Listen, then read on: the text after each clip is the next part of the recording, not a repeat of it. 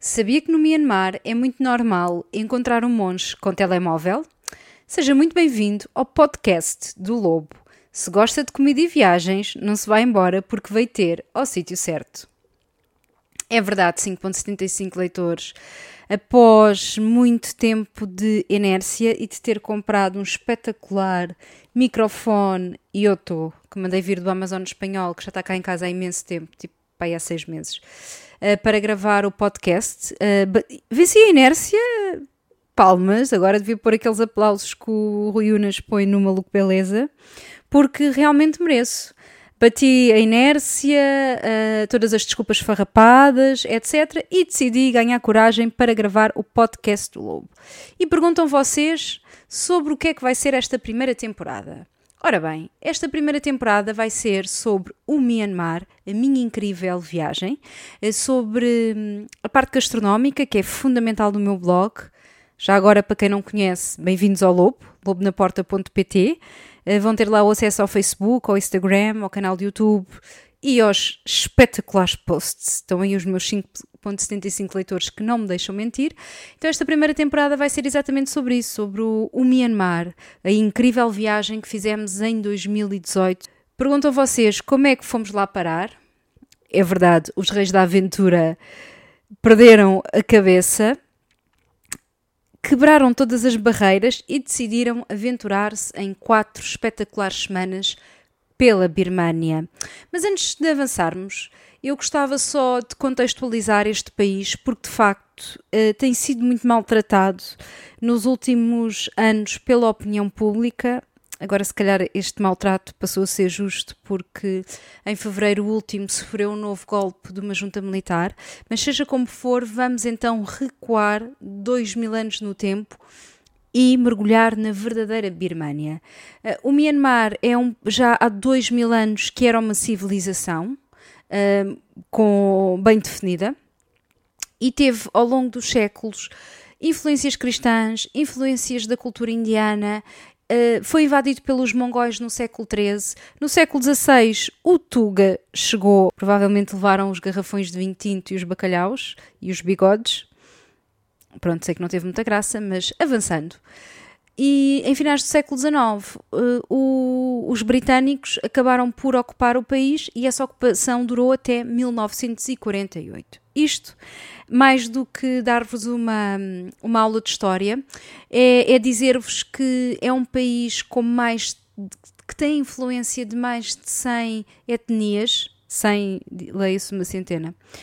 Tem uma cultura super diversificada, com várias influências, e todas estas influências, naturalmente, que se refletem na religião, na gastronomia, nos monumentos, mas o, o maior ativo do Myanmar são sem dúvida as pessoas, mas já vou, já vou aprofundar esse, esse tema. Infelizmente, entre 1962 e 2010, 2011, o Myanmar teve sobre o julgo de uma, de uma junta militar e, e, protagonizou uma das maiores, aliás, das mais longas ditaduras do mundo. É, é inacreditável. O país esteve fechado ao, ao mundo ao longo de cinco décadas, o que o que significou um atraso muito, muito relevante a nível da educação, das infraestruturas, da saúde. É, é, é, é verdadeiramente de cortar o, o coração. Eh, nós fizemos uma uma caminhada, um trekking de 40 km pelas montanhas, uh, desde de um, Calau, será? Uh, acho que é Calau, deixem-me só aqui verificar. Mas fizemos esta caminhada pelas montanhas até ao, um, até ao Inla Lake e tivemos a oportunidade de contactar com, a, com, os, com os agricultores, o nosso guia era local, e foi uma experiência inacreditável porque. Calau, exatamente. O lobo está senil, mas não está assim tão senil.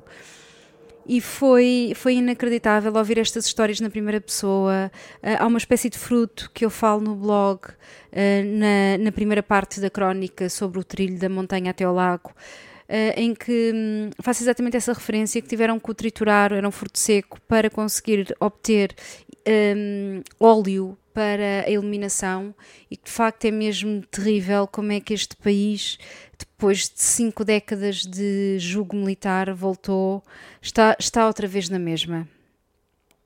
É mesmo inacreditável.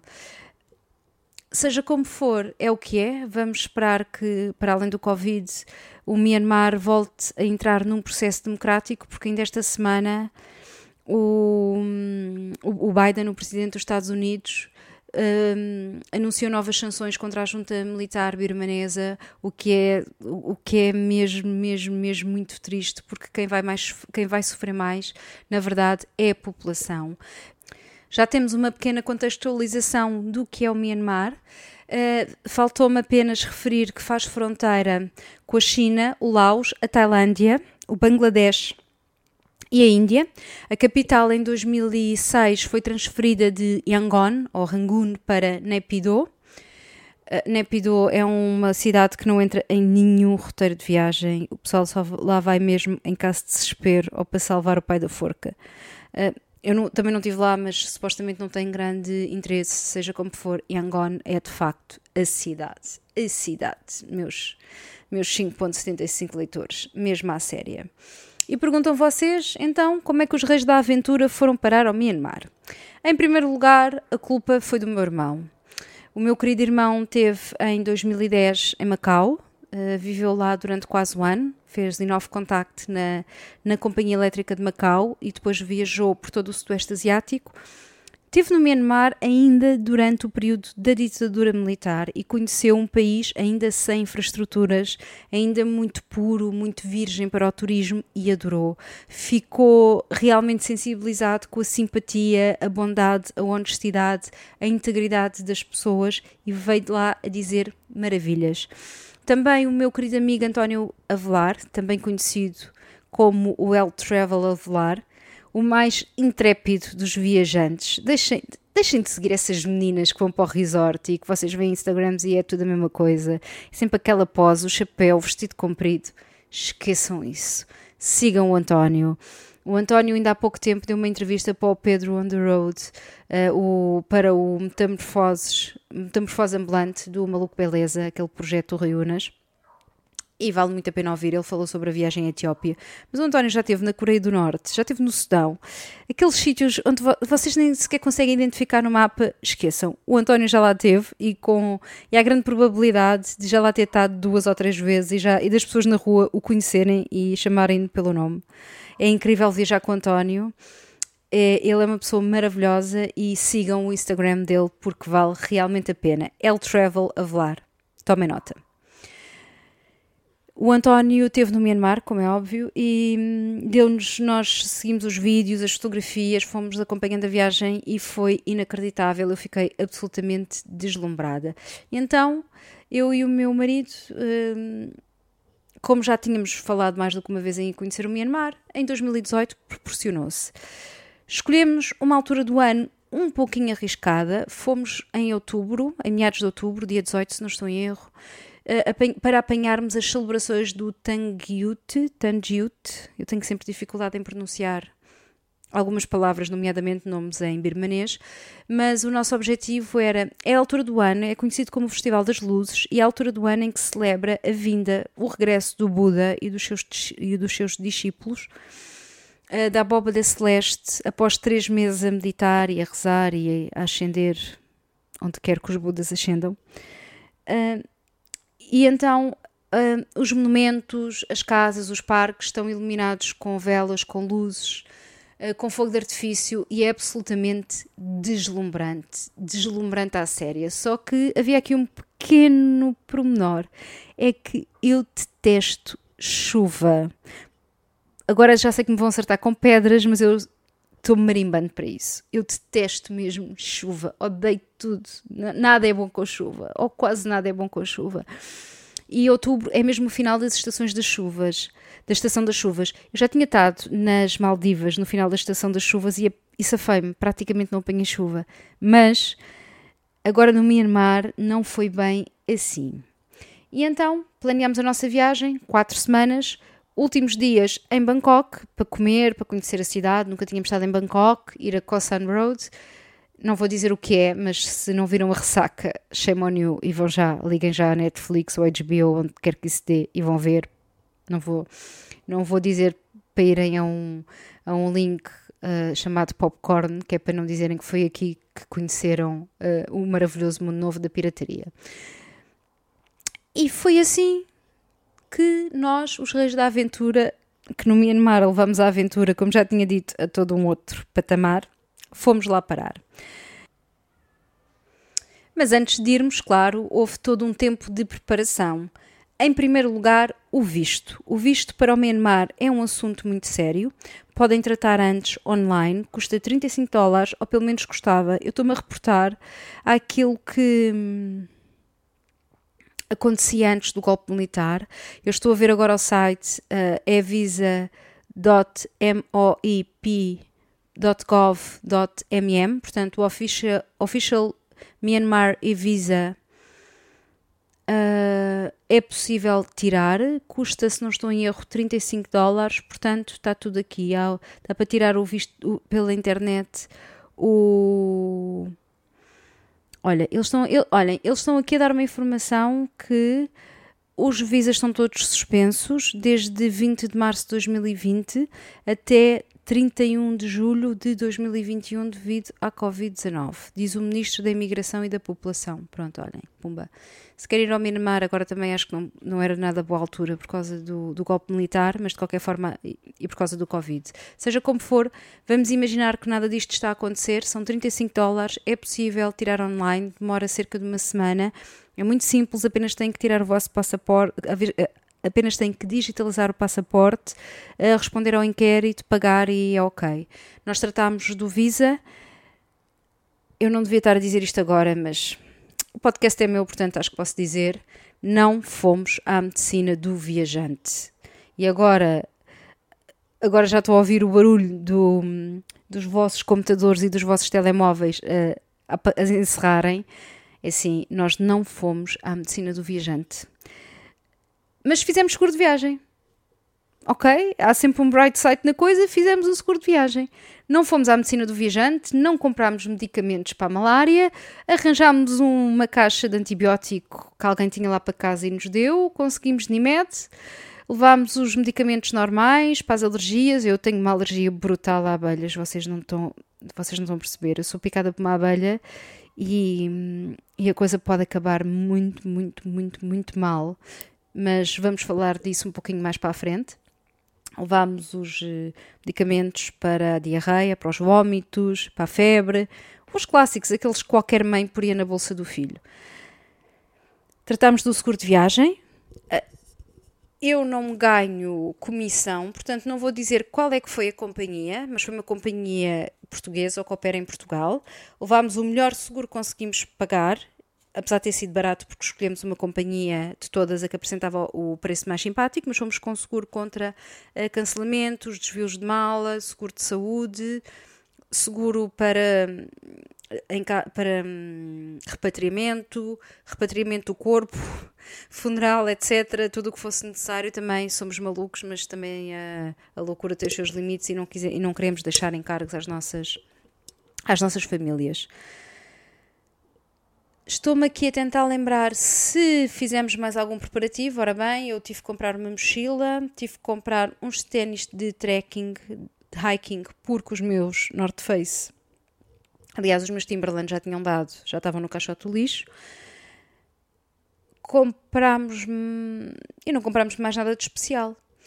A minha mala, quando, quando embarcámos, tinha 5 quilos. A minha mãe ficou em choque, disse-me, filha eh, porque os meus pais deram-nos boleia até o aeroporto e a minha mãe ficou escandalizada porque disse-me que eu nunca vi ninguém viajar com tão pouco peso. Mas, mas uma coisa que, ou um aspecto que é muito importante um, equacionar é queremos ir carregar durante um mês Ásia fora tralhas das quais não precisamos. E eu na altura ainda tinha este. Ainda havia, o, o, pequeno monstro consumista que vive em cada um de nós. Há um diabinho verde às riscas que vive e que está sempre a dizer ao meu ouvido: compra, compra, compra, é barato e compra e compra e compra. E está-me sempre a chatear nos mercados e nas feiras e compra e traz. Eu já soltei esse diabo na China, na Índia, nas Maldivas, na Indonésia em outros sítios, mas eu jurei a mim mesma que só ia comprar aquilo que que fizesse sentido. Até porque depois temos que andar a cartar com coisas. Então veio meia dúzia de. Veio umas havaianas, umas sandálias havaianas, umas sandálias em pele rasas, os ténis para caminhar, talvez mais umas eh, havaianas de backup, porque não vão comprar eh, sapatos, chinelos manhosos, ficam com os pés todos queimados. Levei talvez três ou quatro mudas completas de roupa, roupa interior bastante uma roupa mais quente porque íamos para a montanha com impermeável, eles também, a empresa, dizia-nos tudo o que era suposto levarmos. Levámos toalhas, aquelas da Decathlon, Pronto, mais publicidade. Mas eu depois, eu, eu hei de fazer um episódio só sobre, sobre básicos e kit de sobrevivência para um viajante, viajante, viajante, não é o viajante do resort, é aquele viajante que vai de mochila às costas um mês para algum lado levámos um pequeno kit de primeiros socorros. Ah, uma história boa para contar. Tínhamos já tudo preparado para viajar, a mala feita, tudo comprado, tratado, seguro. O nosso gato da altura, o Calígula, que já devia ter bem mais de 20 anos, nós já o adotámos velhote e doente, coitadinho.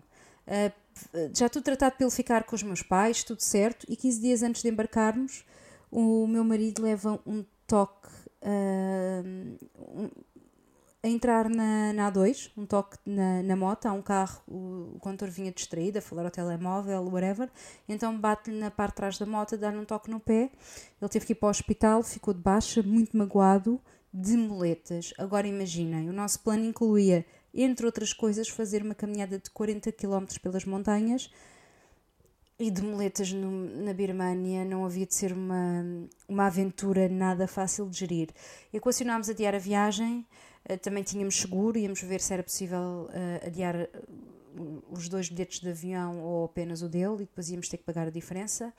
Mas felizmente ele acabou por recuperar.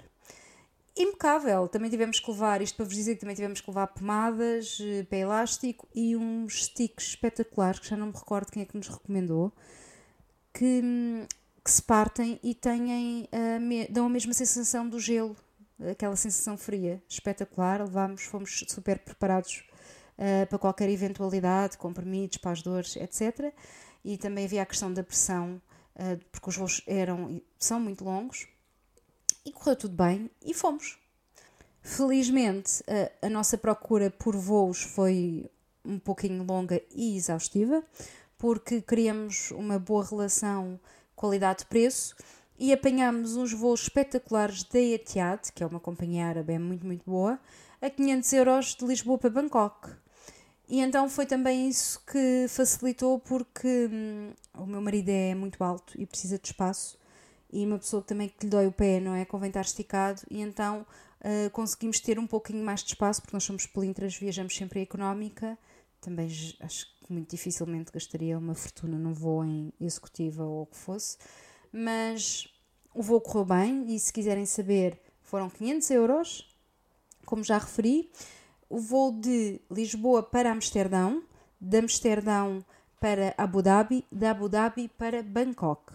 No total foram cerca de 17 horas ou 18, já não me recordo bem, mas, não, mas foi um pouquinho lento eh, com, algumas, eh, com alguns períodos de 4, 5 horas de espera em aeroportos, mas valeu a pena a diferença de preço. Poupámos cerca de 150 euros cada um em relação à Emirates, o que dá um total de 300 euros, meus amigos. E desculpem, mas isto para mim é dinheiro.